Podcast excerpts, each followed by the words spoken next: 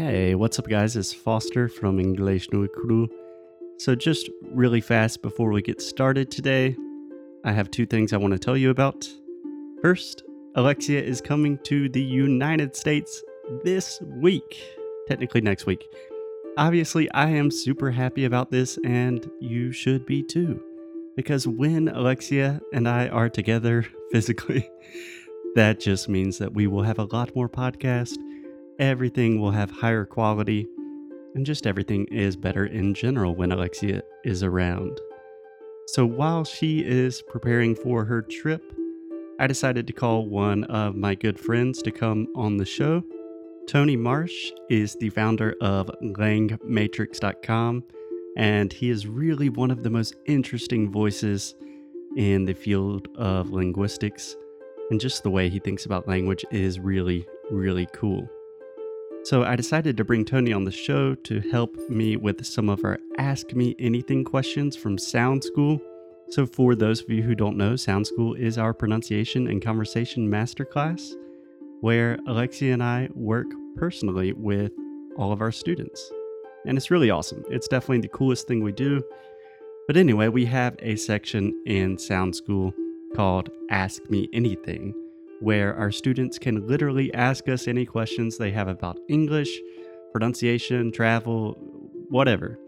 So, if you want to participate in Sound School, if you're really serious about improving your English, you can start working personally with me and Alexia starting for just 39 reais per month. That's like the cost of dinner at a restaurant, at least in Rio de Janeiro or Sao Paulo. Okay, so anyway, um, after a quick word from our sponsors, we'll get started with the show. Thanks, guys. This episode of English no Cruhaju is brought to you by our friends at Cambly. Cambly is one of the coolest, if not the coolest, online platform to have real conversations with real professional native teachers whenever, wherever you want. Seriously, Cambly is an incredible service, and on top of that, they are just really, really great people. And our students are having a lot of fun and success with Cambly. And the best thing is, you can try Cambly today for free. Yes, 100% for free. No credit card information or anything like that. Simply go to cambly.com or download the Cambly app on your phone and use the promotional code Inglês no Podcast to get your first class for free. Again, go to cambly.com or download the app and use the promo code Inglês no Podcast to get your first class with a professional native speaker today. Okay, let's get on with the show.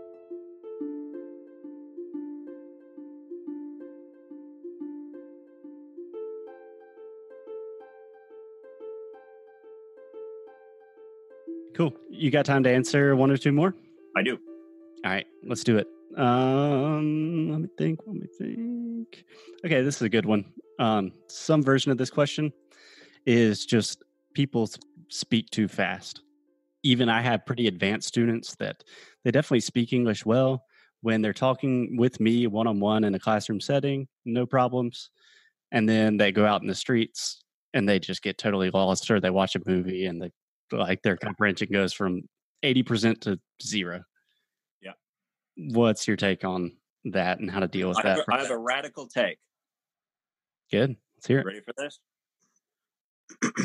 the faster someone speaks, the more you should be able to understand them. Okay. Explain yourself. All right. Typically, the assumption is if you're speaking too fast, uh, slow down, please if that's how you feel, if that's how you're looking at it, then what your assumption is most likely is that in order to understand the other person, you need to be understanding every word. Yeah.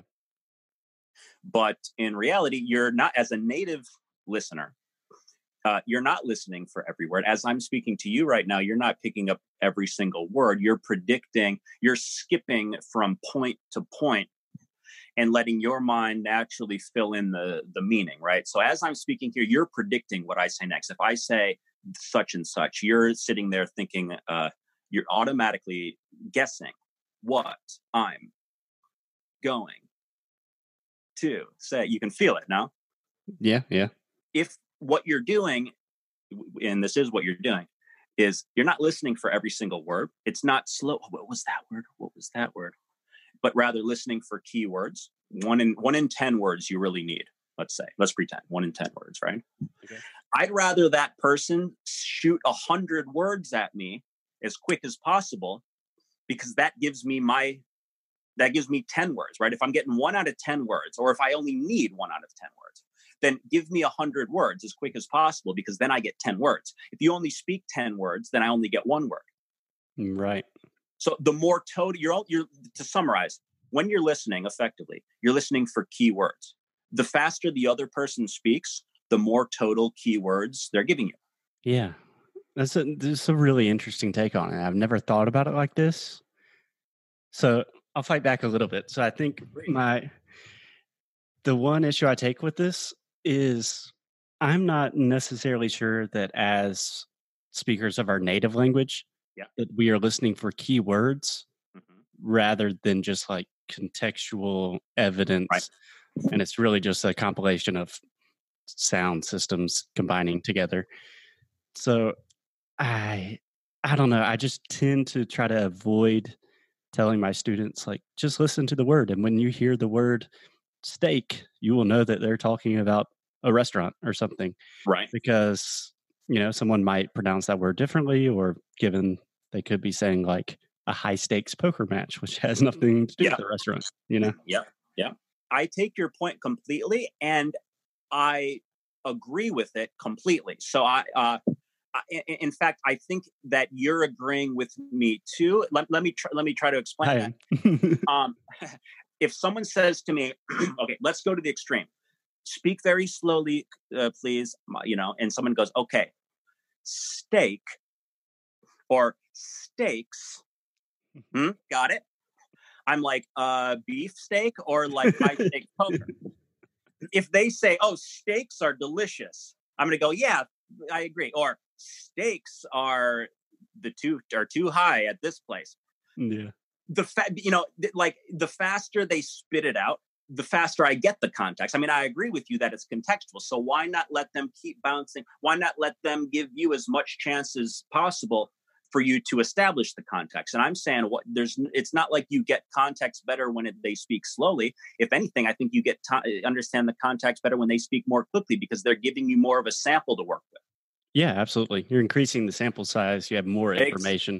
Yeah. Increasing the sample size. Exactly. I totally agree with that so then I think that might change the question a little bit that when you have a large sample size and there's a lot of information and it's fast and you're getting nervous, the tendency is just to think like, shit, you know, I can't, I can't follow it.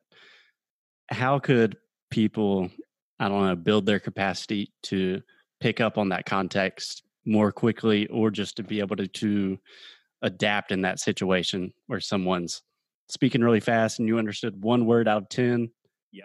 how do you follow up with that you know? It's a it's a shift in mentality and it and it feels like it's on the on a it's a um, it's a subconscious type of shift in mentality. And it happens when the person breaks through pretend you're you, pretend you're the student and you're listening to me speak. I might be speaking slowly so that you can understand every er, and you're like okay i'm following i'm tracking. Once in a while what i like to do and i do this increasingly more and more to get people to have this breakthrough the breakthrough happens foster when when you again you're you're my student pretend. I've been speaking very carefully and then all of a sudden i say oh man, yeah. So last weekend, co- totally crazy story. What happened was I went to this, and then I went to there, and I went to there, and I was visiting my friends in Georgia. I was down in Georgia, and, then we did, and there was this big tornado, and I'm and, and, all of a sudden, what happens is the person will go, and, and, this can be done skillfully as as the teacher. This can be done in such a way where this you're kind of eh, aiming for this to happen. Pretty soon, you'll say, that was I understood everything you said there. I mean, I I don't I didn't know every word, but I I totally got that. Even though, and so it's it's it's this breakthrough where the person stops listening word for word and starts listening to the to the main point. And once once you've had a taste of that, once you've broken through, then you can start opening it up more and more. And now the person is is is is not concentrating on on words, but uh, concentrating on guessing the meaning. Yeah, I see.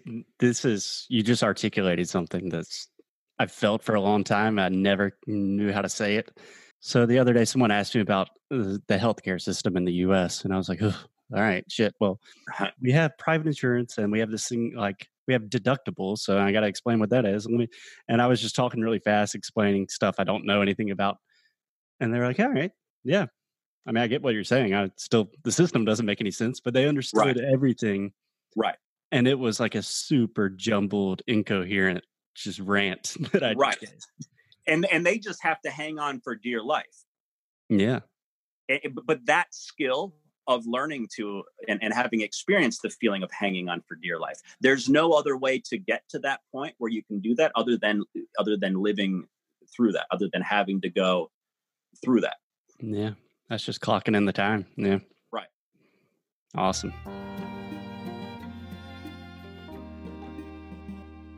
Hey guys, thanks so much for listening to another episode of English no Rádio. If you like what we do, if you want to support the show, here's what you can do.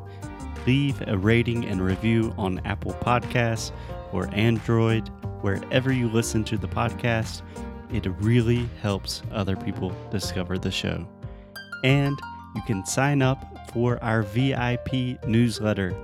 So each time we release new courses, early discounts for Sound School, new worksheets, special discounts, the people on our newsletter are the first to know. So if you are interested in the things we are doing, go to EnglishNucru.com and sign up. And as always, keep up the good fight and lose well. Até já.